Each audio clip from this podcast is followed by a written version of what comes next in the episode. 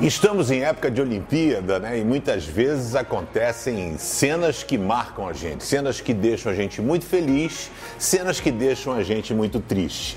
A, a gente sempre procura a justiça, né? Eu fiz esporte, joguei voleibol e não tinha graça quando você ganhava roubando ou você colocou a mão na rede, jogava vôlei. E aí você faz de conta que nada aconteceu. Melhor você dizer, olha, fiz isso ou fiz aquilo. Então a gente sempre fala sobre justiça, eu quero justiça, eu quero justiça.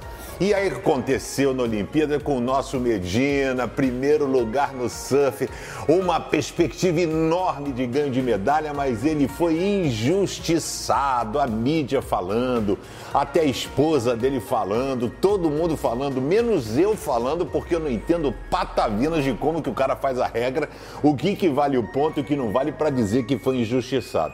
E serve de lição pra gente, porque na vida o tempo todo nós seremos injustiçados. O tempo todo as pessoas irão fazer um mau julgamento sobre nós. Mas fique tranquilo, porque o julgamento que vale é o julgamento de Deus e Ele conhece o nosso coração.